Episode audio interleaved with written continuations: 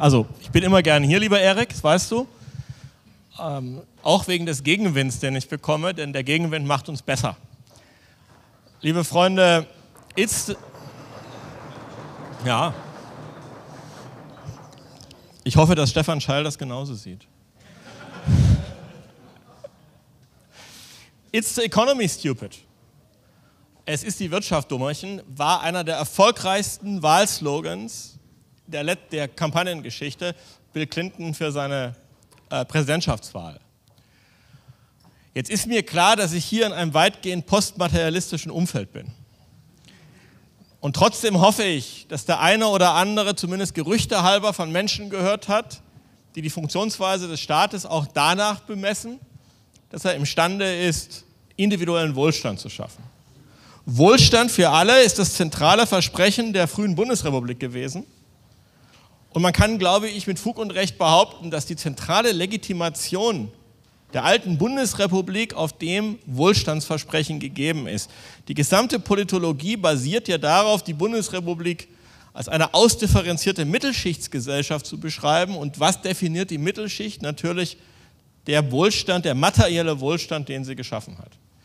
Also insofern glaube ich, dass die Bedeutung individuellen Wohlstands für den Einzelnen, für die tatsächliche Politik kaum überschätzt werden kann. Und das in zweierlei Hinsicht. Das eine, es ist meines Erachtens ein Schlüssel zu verstehen, warum die politische Rechte der alten Bundesrepublik wenig zustande gebracht hat. Nämlich weil man ihr nicht zugetraut hat, dass sie das Wohlstandsversprechen, das auch eingelöst wurde von der Christdemokratie, äh, aufrechterhalten kann. Man hat es nämlich geschafft, ihr zuzuschreiben, dass sie eigentlich aus dieser Bundesrepublik aussteigen möchte, zurückkehren in eine Zeit der Politik, auch des Konfliktes und dass damit das schöne Leben, nicht die zwei Urlaube, das kleine äh, äh, Haus im Grün und das Auto, nicht der Golf oder vorher der Käfer, dass das gefährdet ist. Und das Zweite ist, dass die Legitimation der tonangebenden Kräfte, nämlich dass sie den Wohlstand schaffen und erhalten können, einfach so groß war, dass man dagegen nicht anstinken konnte. Es gibt weitere Gründe. Insofern ist Ökonomie ein wichtiges Thema und es ist eine Herausforderung für die politische Rechte, weil sie immer klar machen muss, wir können nicht nur Fehlentwicklungen kritisieren, sondern wir sind auch imstande, Lösungen zu schaffen, die dem Einzelnen in seinen konkreten Lebensumständen das kleine private Glück ermöglichen. Und zu diesem kleinen privaten Glück gehört eben der volle Kühlschrank, die warme Wohnung, der Erholungsurlaub und letztlich auch die individuelle Mobilität, ob uns das gefällt oder nicht. Und von daher müssen wir diese ökonomische äh, Kompetenz beweisen. Jetzt soll ich das ja im Hinblick auf den Außenhandel bringen. Und es ist kein Widerspruch. Denn eines der zentralen nationalökonomischen Sätze oder Theorien, die wir haben, ist das Theorem der komparativen Kosten. David Ricardo, der Mann lebte 1772 bis 1822 und es ist einer der zentralen Sätze, die man kennen muss, wenn man überhaupt Wirtschaftspolitik macht. Worum geht es bei den komparativen Kosten? Es geht darum, dass ein Land nicht dadurch erfolgreich wird, dass es alles selbst produziert und sich gegen Importe mit hohen Zöllen schützt, das war die gängige Meinung bis Ende des 18. Jahrhunderts, sondern dass wir Arbeitsteilung brauchen. Wie das funktioniert, kann man hier in der Nähe begutachten bei Leuna. Es gibt hier das große Werk in Leuna. Leuna ist gebaut worden während des Ersten Weltkriegs, als Deutschland kein Erdöl hatte, aber Treibstoff brauchte für den Krieg. Und zwar hat man angefangen, Kohle zu Erdöl zu machen. Das ist ein extrem energieaufwendiger und ressourcenaufwendiger Prozess. Die DDR hat das dann später weitergeführt. Und jetzt ist die Frage, ist es sinnvoller, aus heimischer Kohle heimisches Erdöl zu produzieren? Oder ist es sinnvoller, fremdes Erdöl zu importieren und lieber die Ressourcen, die ich brauche, um heimische Kohle abzubauen und umzuwandeln, zu benutzen, um Industriegüter herzustellen? Das heißt, der Ansatzpunkt ist, dass ich frage, kann ich die Energie, kann ich das Geld, kann ich die Investitionsmittel nicht sinnvoller einsetzen, als dass ich alles selbst herstelle? Ich vergleiche den Energieaufwand, den ich benutze, um Erdöl durch Kohle herzustellen, mit dem Energieaufwand, den ich brauche, um mit derselben Energie Industriegüter herzustellen, zu exportieren und dann fremdes Erdöl zu importieren. Und das Ergebnis der komparativen Kosten ist, dass es natürlich viel sinnvoller ist, Erdöl zu importieren und damit zu bezahlen, dass ich Energiegüter, dass ich Industriegüter produziere und ins Ausland exportiere. Und dieser komparative Kostenvorteil ist so erheblich, dass es überhaupt nicht möglich ist, Massenwohlstand zu schaffen und aufrechtzuerhalten, wenn ich keinen Außenhandel treibe. Es gibt insgesamt auf der ganzen Welt ein einziges Land, das auf Autarkie setzt, das ist Nordkorea. Das nennt sich Juche. Alle anderen Länder betreiben in einer wie auch immer gearteten Art und Weise Außenhandel. Warum? Wegen David Ricardo Theorem der komparativen Kosten. Und auch hier gilt, wie wir erst schon hatten bei der Frage, äh, warum sprechen wir davon, dass jeder in seinem Kulturraum sich selbst ver verwalten soll. Wir müssen den Grundsatz klar machen, weil wir gerade in der politischen Rechten dieser Grundsatz nicht klar ist und weil wir tatsächlich oft äh, glauben, dass der Idealzustand die Autarkie ist. Und wir müssen einen Grundsatz definieren und der Grundsatz heißt, wenn wir nicht bereit sind zu akzeptieren, dass es ohne Außenhandel keinen Wohlstand gibt, dann werden wir genauso scheitern, weil man uns als Bedrohung des Wohlstands wahrnimmt und weil auch der am Rechten des denkende Mensch nicht bereit ist, für seine Gedanken mit einem leeren Kühlschrank zu bezahlen. Jeder Grundsatz hat Ausnahmen. Und auch die Ausnahmen des freien Handels müssen deshalb gerade von uns als Menschen, die Identität bewahren wollen und nicht aufgehen wollen in einer globalen Konsumgesellschaft, festgehalten werden. Was ist die erste Ausnahme? Nehmen wir das Beispiel Autos und Benzin. Nach der strengen Lehre muss Russland ewig Erdöl exportieren und wir müssen ewig Autos nach Russland exportieren. Jetzt könnten die Russen aber auf den Gedanken kommen, dass es auch hübsch ist, eigene industrielle Kerne zu haben dann ist ökonomisch klar, das ist mit Kosten verbunden. Denn es ist für sie viel billiger, ihre Manpower und ihr ihr, ihr Know-how einzusetzen, um Erdöl zu fordern und zu exportieren, als jetzt Ingenieure auszubilden. Sie haben also Mehrkosten. Diese Mehrkosten führen zu einem Wettbewerbsnachteil gegenüber Deutschland. Diese können Sie aber für eine gewisse Zeit einsetzen, um eine eigene Industrie aufzubauen und können für diese Übergangszeit Einfuhrbeschränkungen für deutsche Autos erheben. Das sehen wir zum Beispiel zurzeit an der Türkei, die ein eigenes Elektroauto entwickelt. Mit staatlicher Förderung. Ist das ökonomisch sinnvoll? Natürlich nicht. Das türkische Elektroauto ist teurer und es ist technisch schlechter als die Konkurrenz. Warum macht man es? Man sagt, ich brauche das für eine gewisse Übergangszeit, um anschließend etwas Eigenes zu haben und wettbewerbsfähig zu sein. Dafür kann man von Außenhandel Ausnahmen machen. Man kann es aber nicht machen, um eine sterbende Industrie am Leben zu erhalten, weil man sich vor Strukturwandel fürchtet. Wir werden niemals kostenseitig mit Bangladesch konkurrieren können in der Herstellung von T-Shirts. Wir können es tun und können sehr viel Geld, das ihr alle verdient und das wir ökonomisch verdienen, investieren, um T-Shirts herzustellen. Aber das Geld, das wir für die T-Shirt-Produktion im Inland ausgeben, steht nicht zur Verfügung für die Autoproduktion, für die Entwicklung von innovativen Technologien für Biotechnologie und so weiter.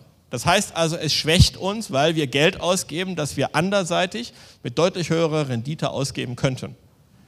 Deshalb beginnt die Frage, wo wir Ausnahmen vom Grundsatz des Außenhandels zulassen, immer damit, dass wir uns klar sein müssen, diese Ausnahmen kosten Geld. Und wofür wollen wir dieses Geld ausgeben? Wir können es ausgeben, für eine Zeit zu investieren, weil wir glauben, wir werden langfristig damit stärker und besser. Das ist zum Beispiel im Technologiemarkt so, da kann man das machen. Wir können es machen da, wo wir glauben, es ist strategisch wichtig.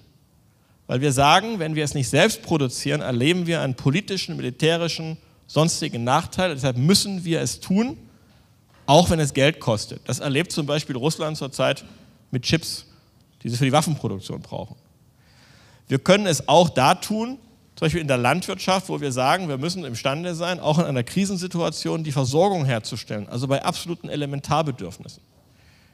Wenn wir das aber zur Regel machen, weil wir Angst vor Strukturwandel haben und weil wir auch Angst davor haben, alte Industrien verlieren zu können, sind die Kosten so hoch, dass der Gesamtwohlstand kurzfristig, relativ kurzfristig sinken wird. Das ist bedauerlicherweise, ich weiß, dass das hier nicht auf fruchtbaren Boden fallen wird, ökonomische Logik. Insofern ist die Rechte immer eine Pro-Handelsrechte, wenn sie erfolgreich wird, die sich über die Ausnahmen Gedanken macht und diese Ausnahmen sowohl ökonomisch wie auch politisch begründet. Was ist notwendig im Inland zu machen und was ist uns das wert? Aber sie darf nie, wenn sie ein eigenes ökonomisches Konzept verfolgt, von dem Grundsatz des Nichthandels ausgehen und dann die Ausnahmen definieren, wo sie Handel zulässt. Denn ansonsten geht es uns so wie der Rechten in der alten Bundesrepublik, wir werden, und zwar zu Recht, als Bedrohung für den Volkswohlstand wahrgenommen werden.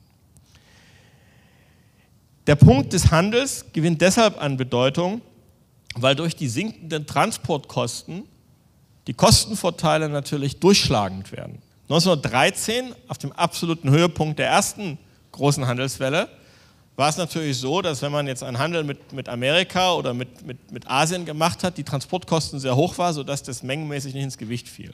Mittlerweile ist es aber so, dass die Transportkosten so niedrig sind, dass wir tatsächlich im Bereich der Güterproduktion weltweit in Konkurrenz stehen und dass wir unsere hohen Löhne, unsere hohen Sozialstandards, unsere hohen Umweltstandards nur dann rechtfertigen können, wenn wir Produkte herstellen, die signifikant besser sind als die der anderen, wozu wir signifikant bessere Ingenieure, Entwickler und Innovation brauchen.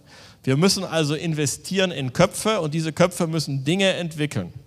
Beispiel, wer von euch über ein Produkt von Apple verfügt? der wird regelmäßig auf den Packungen stehen sehen, designed in California, assembled in China. Die reichste Region der Welt mit dem mit Abstand höchsten Durchschnitts- und Medianeinkommen ist das Silicon Valley, Südkalifornien. Wie funktioniert das? Es funktioniert streng nach David Ricardo, indem alle Arbeiten, die in irgendeiner Form preiswerter sind, ausgelagert werden. Produktion, Logistik, alles ist ausgelagert. Das Einzige, was man tut, ist das, was global hohe Margen bringt, nämlich Entwicklung, Forschung, Design. Und dann kommt das Problem der Dienstleistung. Ich kann ja nicht den Friseur von San Francisco nach Shanghai auslagern und dann dahin fliegen oder den Pizzi Pizza mir liefern lassen. Und aus dem Grunde fängt man an, auch da zu rationalisieren. Als ich Wirtschaft studiert habe, war das klassische Beispiel, dass es einen Drive-In-Schalter gab. Wenn man da reinsprach, was man haben möchte, war die Stimme am anderen Ende in Indien. Mittlerweile ist es künstliche Intelligenz. Ich spreche in ein Band, das meine Stimme erkennt. Das heißt, alle Arbeiten, die unterhalb des Durchschnitts entlohnt werden, der aber dann extrem teuer sein muss, damit er sich das Leben am Ort leisten kann, werden entweder durch Technik ersetzt oder sie werden in die dritte Welt ausgelagert.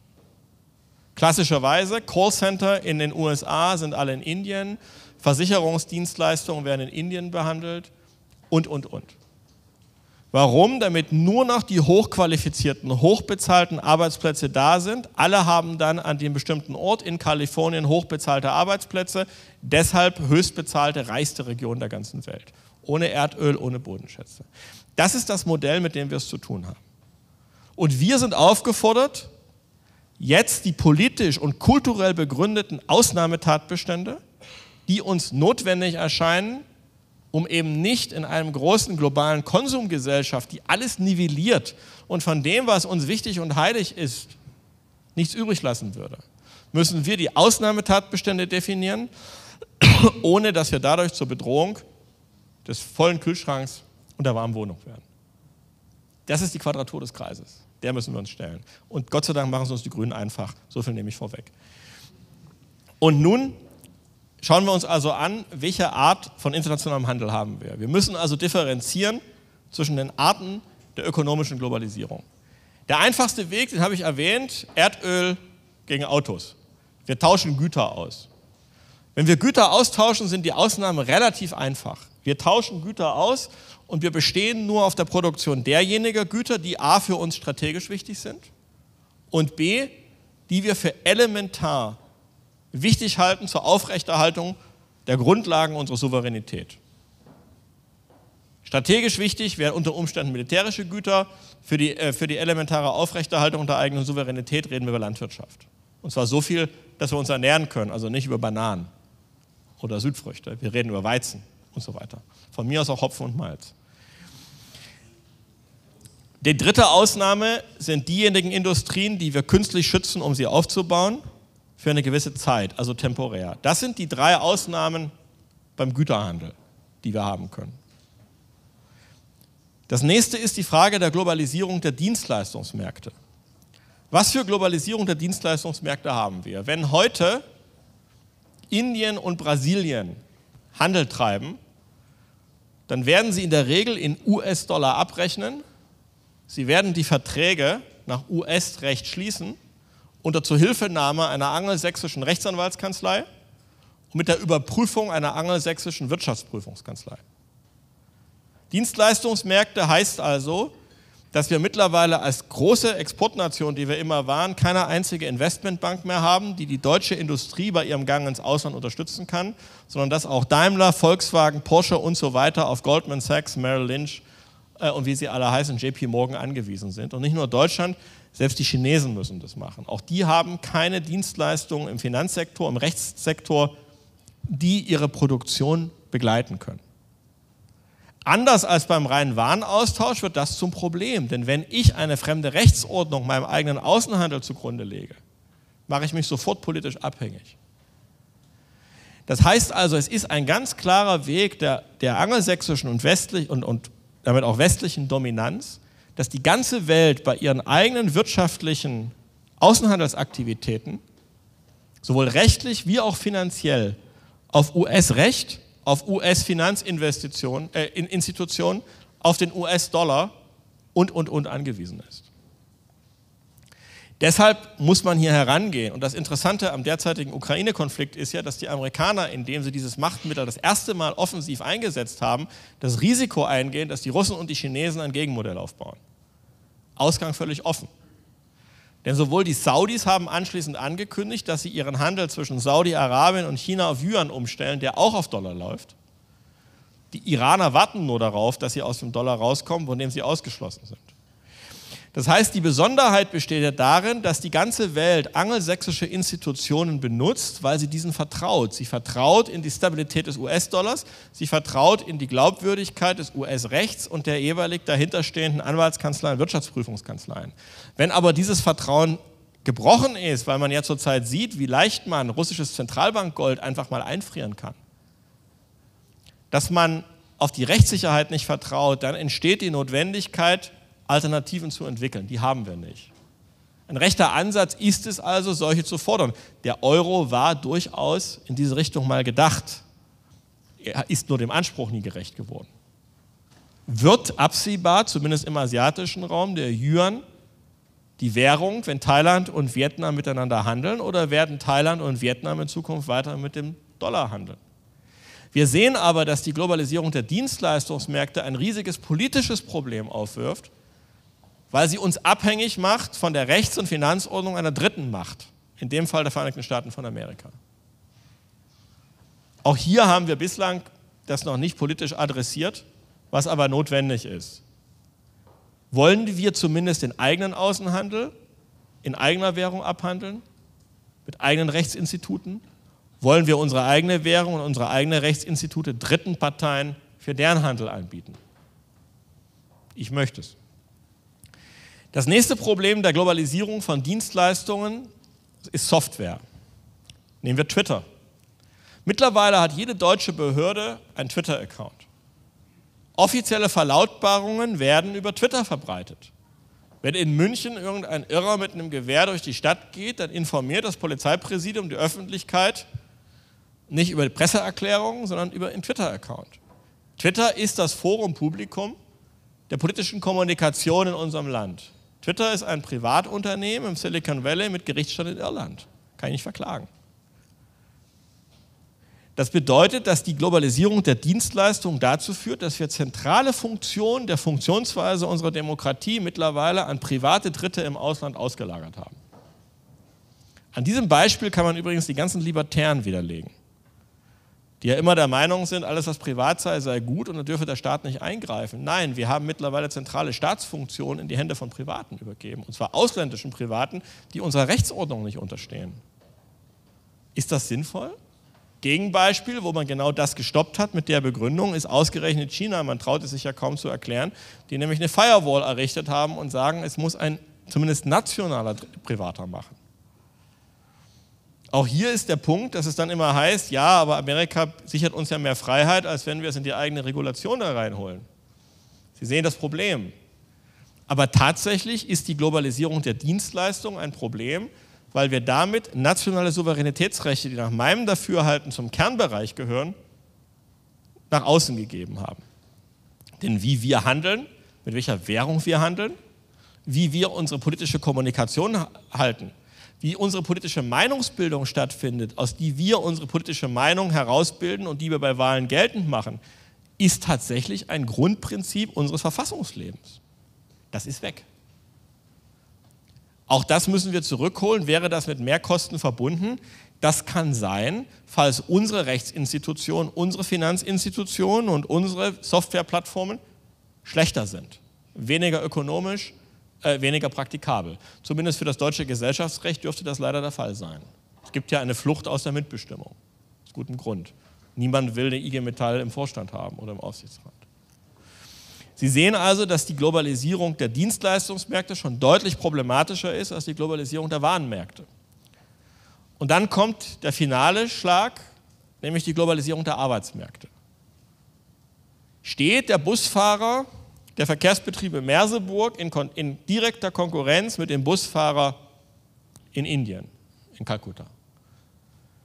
Das ist das, wo die Liberalen am Ende hinwollen. Die Globalisierung der Arbeitsmärkte läuft dann herauf, dass es keine Grenzen mehr gibt, sondern dass jeder sich, jeder Arbeitnehmer auf jeden Job der Welt bewerben darf, sofern er die Qualifikation hat, dass das als Menschenrecht verstanden wird und dass der Staat eigentlich nur noch dazu da ist, das praktikabel zu gestalten, also Obergrenzen festzulegen. Und hier erkennen wir, wie die Globalisierung zum Gegenteil dessen wird, was wir wollen. Denn unsere Gesellschaft ist ja von ihrer soziologischen Struktur her eine Mittelschichtsgesellschaft. Die Mittelschicht besteht aber nicht nur aus Raketenforschern, Softwareingenieuren und, und Molekularbiologen, sondern die Mittelschicht heißt, auch der Busfahrer darf in Urlaub fahren, hat ein Auto, findet sein kleines privates Glück und hat einen vollen Kühlschrank. Wenn der Busfahrer jetzt aber in Konkurrenz steht zu jedem Busfahrer dieser Welt, der einen Personenbeförderungsschein hat, dann ist das nicht aufrechtzuerhalten. Ich denke, das ist eindeutig. Das heißt, an der Stelle muss die politische Rechte sagen, machen wir nicht mit, aber sie muss sich klar sein, dass in dem Moment, wo sie sagt, mache ich nicht mit, sie einen ökonomischen Preis zahlt. Denn aus der Sichtweise des Busunternehmers wäre es ja preiswerter, eine neue Stelle weltweit auszuschreiben, als jetzt nur im Landkreis Merseburg auszuschreiben, wo ich kein Personal finde und unter Umständen die Löhne erhöhen muss, um jemanden zu finden. Kann ich weltweit ausschreiben, erhalte ich haargenau dieselbe Dienstleistung für einen nach wie vor niedrigen Preis. Und das ist natürlich effizienter, weil ich eine Dienstleistung zu einem niedrigeren Preis einkaufen kann, ist die Effizienz höher, als wenn ich dieselbe Dienstleistung zum hohen Preis, nämlich zum höheren Lohn einkaufen muss. Hier haben wir also den Punkt erreicht, wo ein volkswirtschaftlich an sich negativer Effekt, nämlich höhere Kosten für dieselbe Dienstleistung, politisch notwendig sind, um ein sozial sinnvolles Ziel zu erreichen, nämlich Aufrechterhaltung der Mittelschicht. Von daher kann man also sagen, wenn wir eine, eine Hierarchie der, der, der verschiedenen Märkte nehmen, vom Waren über den Dienstleistungen zum Arbeitsmarkt, dann spricht beim Warenmarkt viel für Freihandel mit Ausnahmen und beim Arbeitsmarkt spricht eigentlich Sofern der Arbeitsmarkt nicht ein Arbeitsmarkt der Hochqualifizierten ist, alles dagegen, sie zu globalisieren. Und beim Arbeitsmarkt der Hochqualifizierten spricht deshalb viel dagegen, ihn zu globalisieren, weil wir uns sonst Hochqualifizierte ins Land holen, die einen bestimmten Mindset mitbringen. Wir erleben das gerade in Magdeburg bei der, äh, bei der Chipfabrik.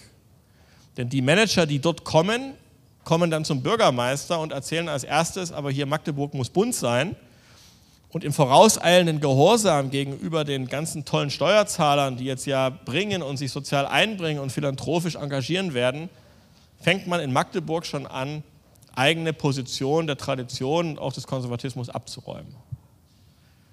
Das heißt, an dieser Stelle wird die Globalisierung des Arbeitsmarktes zu einem Instrument dass aus den nationalen und regionalen Identitäten die große Weltgemeinschaft wird, die wir nicht wollen, weil wir wissen, in dieser Weltgemeinschaft bleibt von dem, was uns eigen und eigentümlich ist, nichts übrig.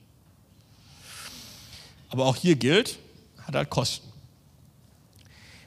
Vor diesem Hintergrund ist klar, dass eine rechte Politik eine Abwägung ist zwischen einer ökonomischen Maximierung auf der einen Seite und einem Erhalt dessen, was uns wichtig ist, nämlich Identität, Heimat und Verwurzelung. Die Kernbegriffe rechten Denkens. Und dass wir einen Kompromiss finden müssen. Wir können also nicht sagen, Identität, Heimat und Verwurzelung, koste es, was es wolle, ist der Kühlschrank leer, ja, schmeckt das Wasser umso mehr. Sondern wir müssen ganz klar machen, äh, wir können nicht das Maximum fordern. Ich bin dem Kollegen Neuhoff dankbar, dass er erst an die Realpolitik erinnert hat. Es muss aber umgekehrt auch klar sein, dass derjenige, der meint, konservatives Denken heiße, ich bin mehr für die Wirtschaft. Das ist übrigens ein Zitat von Dieter Althaus, Ex-Ministerpräsident von Thüringen, der sich selbst für konservativ hält. Ja? Konservativ heißt, mehr für die Wirtschaft zu sein. Ähm, dass das auch nicht geht. Und genau an der Grenze verläuft der Graben zwischen uns und den Libertären. Und wir müssen immer die konkrete Antwort geben und das müssen wir tun, durchaus in der Erkenntnis, dass das, was wir wollen, ökonomisch teilweise negative Folgen hat. Oder anders gesagt, dass der reine entfesselte Markt von dem, was wir wollen, von dem, was wir für Glück halten, von dem, was wir für lebenswert halten, von dem, was wir für menschlich halten, nicht viel übrig lassen würde.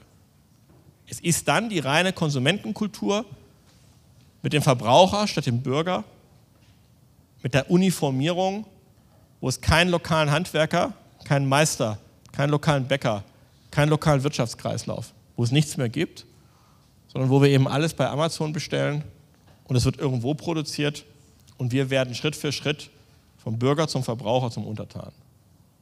Und in der Grauzone bewegen wir uns. Und das können wir jetzt übertragen auf den Bereich, der uns jetzt allen wichtig ist, nämlich auf die beiden, von denen ich meine Schlüsselressourcen der Gegenwart.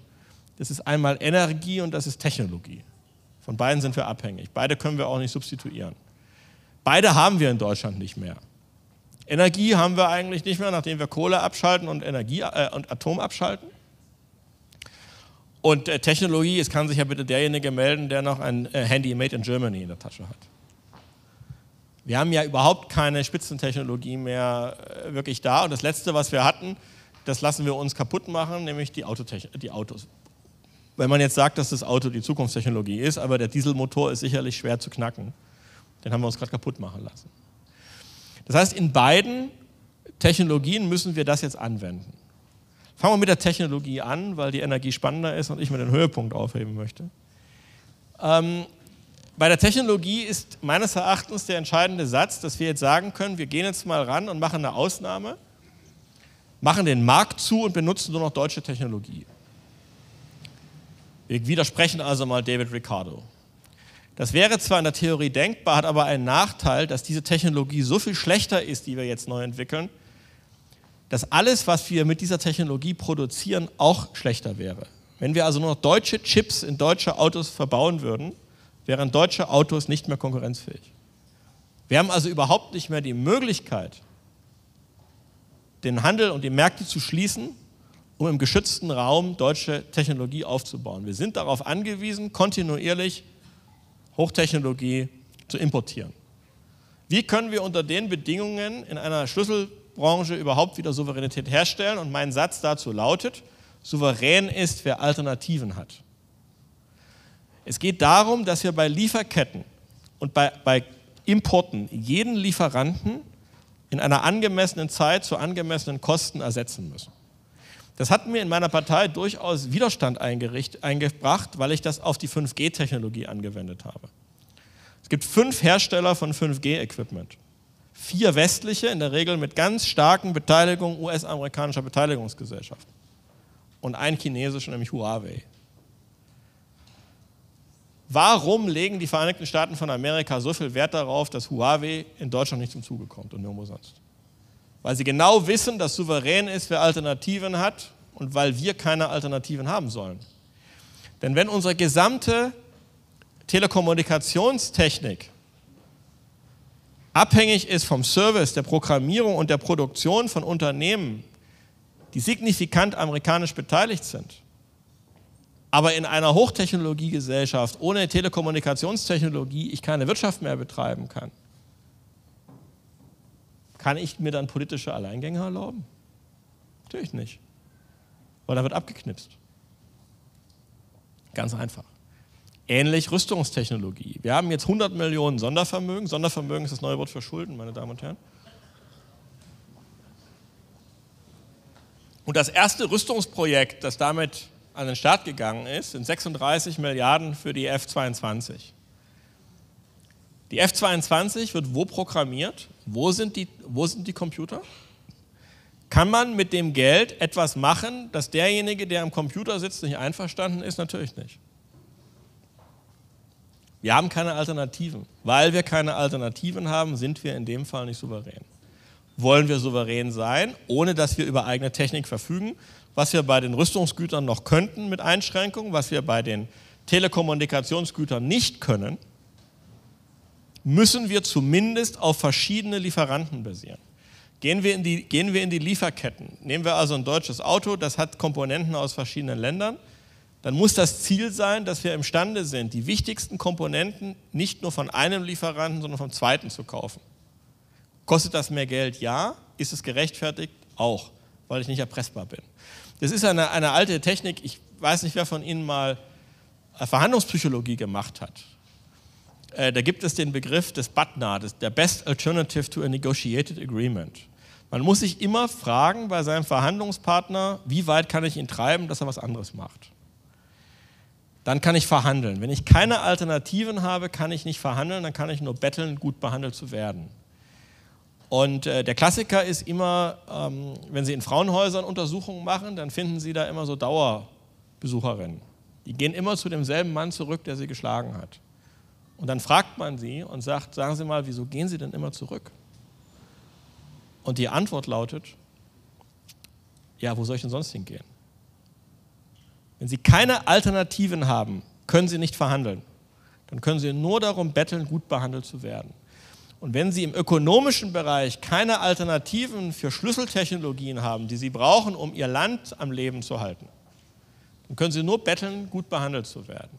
Wenn Sie also Ihre gesamte Telekommunikationstechnik abhängig machen, im Wesentlichen von einer Macht, und sich von der vorschreiben lassen, dass sie noch nicht mal 20 Prozent an die Konkurrenz abgeben dürfen und sie auch keine eigene Technik haben, sind sie abhängig.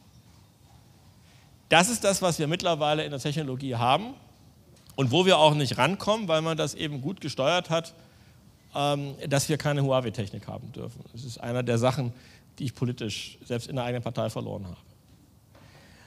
Ähm, noch deutlicher und für Sie alle schmerzhaft wird das im Bereich der Energie. Im Bereich der Energie wissen Sie, dass wir heimische und fremde Energiequellen haben und Deutschland ist auch kein Land, das auf Gas- und Ölvorkommen sitzt. Auf Schiefergas komme ich noch zu sprechen. Klassischerweise haben wir Energie in Deutschland also aus Kohle gewonnen. Kohle haben wir heimisch. So, gegen die Kohle spricht, sprachen zwei Dinge. Das eine ist, der Kohlebergbau in Westdeutschland war zu teuer. Das heißt, man musste anfangen, Kohle zu importieren, konnte aber noch mit, mit heimischen Kraftwerken verstromen, hat sich davon aber sehr stark abhängig gemacht. Braunkohle war vorhanden, wird auch abgebaut, gerade hier im mitteldeutschen Braunkohlerevier, die Mibak. Das hilft. Das Zweite, was wir haben, wir haben Atomenergie. Wir müssen zwar Uranbrennstäbe importieren, aber dafür gibt es durchaus einen Markt und alternative Anbieter. Abgesehen davon hätte man notfalls noch Uran im Erzgebirge. Äh, Energie, äh, Atomenergie ist zumindest aus abgeschriebenen Atomkraftwerken sehr preiswert. Wir liegen bei 3 Cent die Kilowattstunde. Damit haben wir heimische Energieträger. Diese sind aber politisch für inopportun erklärt worden. Kohle aufgrund der CO2-Theorie und Atom weiß ich nicht. Ja? Weil haben wir halt Angst. Gut. Folglich sind wir darauf angewiesen, Energie zu importieren. Also war die große Idee von Gerhard Schröder, was ist die preiswerteste Importenergiequelle? Pipeline-Gas.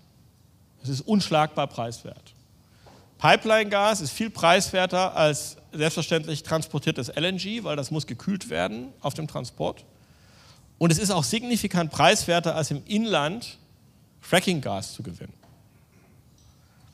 Aber was ist das der Nachteil? Es gibt nur ein Land, das in den Mengen die ich brauche, Pipeline-Gas liefern kann, ist Russland. Schröder hat das nicht interessiert, weil er sagte, jetzt komme ich zurück zu meinem Ausgangsbeispiel von Autos und Erdöl. Tauschen wir halt Autos gegen Erdgas. wenn Russland einen signifikanten Anteil seines Staatshaushaltes aufgrund des Exports von Pipeline-Gas an Deutschland verdient und umgekehrt die deutsche Industrie einen signifikanten Anteil ihres Exports an Industrieprodukten und hoffentlich Dienstleistungen, nämlich vielleicht auch eigene Rechtsdienstleistungen, eigene Finanzdienstleistungen, in Russland verdient, haben wir dann ein Risiko mit den Russen oder haben wir nicht eigentlich aufgrund der engen wechselseitigen ökonomischen Verpflichtung eine Gewähr, dass es auch politisch klappt? Und das in einer Welt, wo man davon ausgeht, dass die Vereinigten Staaten sich in den pazifischen Raum konzentrieren werden, hat Schröder damals gesagt. Er hat also gesagt, ich gehe das Risiko ein, mich abhängig zu machen in einer Schlüsseltechnik von Russland, weil umgekehrt Russland sich auch für seine eigene Versorgung von mir abhängig macht und ökonomisch ist es in dem Fall sinnvoll, weil ich eine Energiequelle habe, die so preiswert ist, dass ich damit ohne Mehrkosten Kohle und, äh, und äh, Atom substituieren kann. Und das Ergebnis ist Nord Stream 1 und Nord Stream 2. Dahinter verbirgt sich natürlich auch ein politischer Ansatz, nämlich dass er sagt, wenn ich Russland und Deutschland enger zusammenbinde, dann bekomme ich ja auf dem Kontinent Lissabon bis Vladivostok die gewünschte ökonomische Zusammenarbeit aus der ökonomischen Zusammenarbeit erwächst ein politischer Block. Dieser politische Block ist so stark, dass er zum einen gegenüber die, den Vereinigten Staaten, wo wir nicht wissen, wo die Reise hingeht, weil die ja zurzeit auch so ein bisschen zu Irrationalitäten neigen, aber zum anderen Seite auch gegen das aufstrebende China eine eigenständige Position als Schaukelmacht einsetzen kann. Und damit hatte Schröder ein Konzept. Die AfD verfolgt das Konzept zumindest mit Tino Kropalla wieder ähm, weiter. Aber natürlich ist dieses Konzept nicht im Interesse der Vereinigten Staaten von Amerika, denn die brauchen Europa, Westeuropa als engen Partner. Ich werde das Wort Vasall nicht ohne Anführungszeichen benutzen. Und deshalb müssen sie diese ökonomische und Energiepartnerschaft angreifen. Genau das tun sie gerade.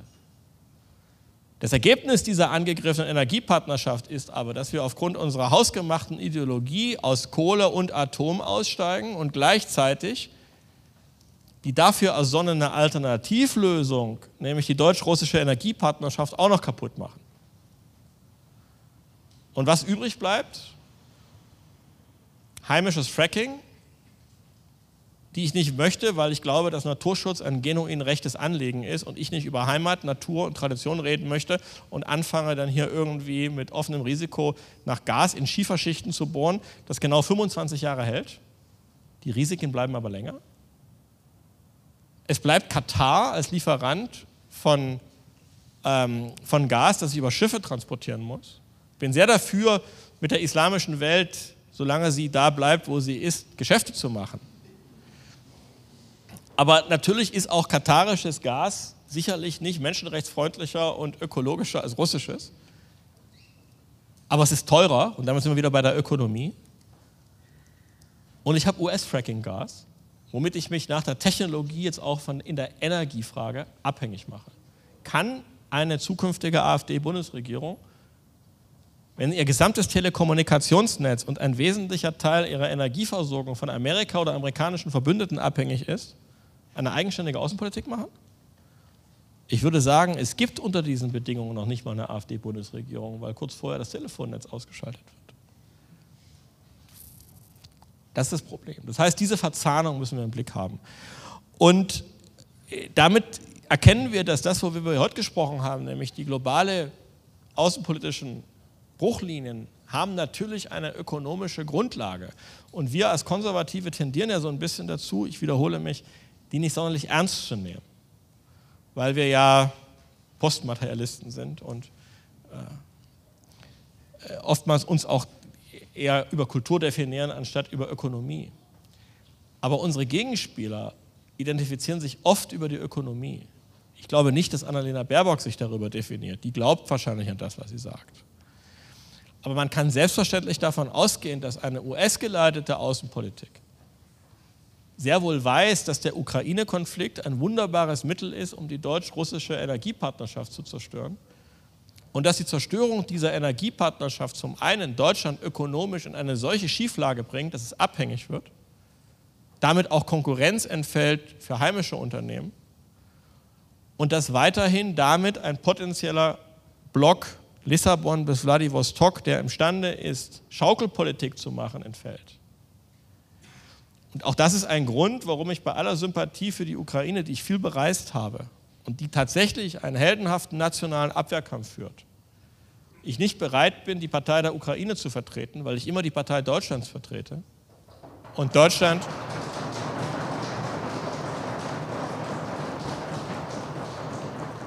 und Deutschland ein Eigeninteresse hat, nämlich ein Eigeninteresse am Erhalt seiner Souveränität. Und diese Souveränität besteht nicht in der Autarkie anderer Meinung Kim Jong-un, sondern diese, diese Souveränität besteht in der Offenhaltung von Alternativen ökonomischen Alternativen, insbesondere in den Bereichen der Technologie und der Energie, politischen Alternativen, die aber ökonomisch unterfüttert sein müssen und deren Erwähnung nicht dazu findet, dass der Normalbürger Angst um seinen vollen Kühlschrank hat.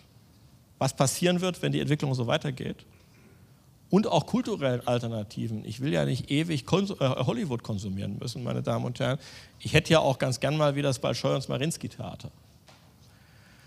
Und insofern sehen Sie, wie hier Ökonomie und, äh, und Politik zusammentreffen. Von daher wünsche ich mir von Ihnen einen Punkt. Erstens, unterschätzen Sie nicht länger die Ökonomie. Es ist für mich sehr erstaunlich, vor einem tendenziell konservativen Publikum zu stehen. Und ich vermute mal, dass wir hier so gut wie keinen Studenten der Volkswirtschaft oder der Betriebswirtschaft sitzen haben. Ist das richtig? Einen wäre noch? Zwei, drei, vier. Also vergleichen Sie das mal so mit dem typischen Durchschnitt bei anderen sogenannten äh, bürgerlichen Parteien. Punkt 1. Punkt 2, schauen Sie sich Grundsätze der Nationalökonomie an. Also Sie müssen zumindest komparative Kosten drauf haben.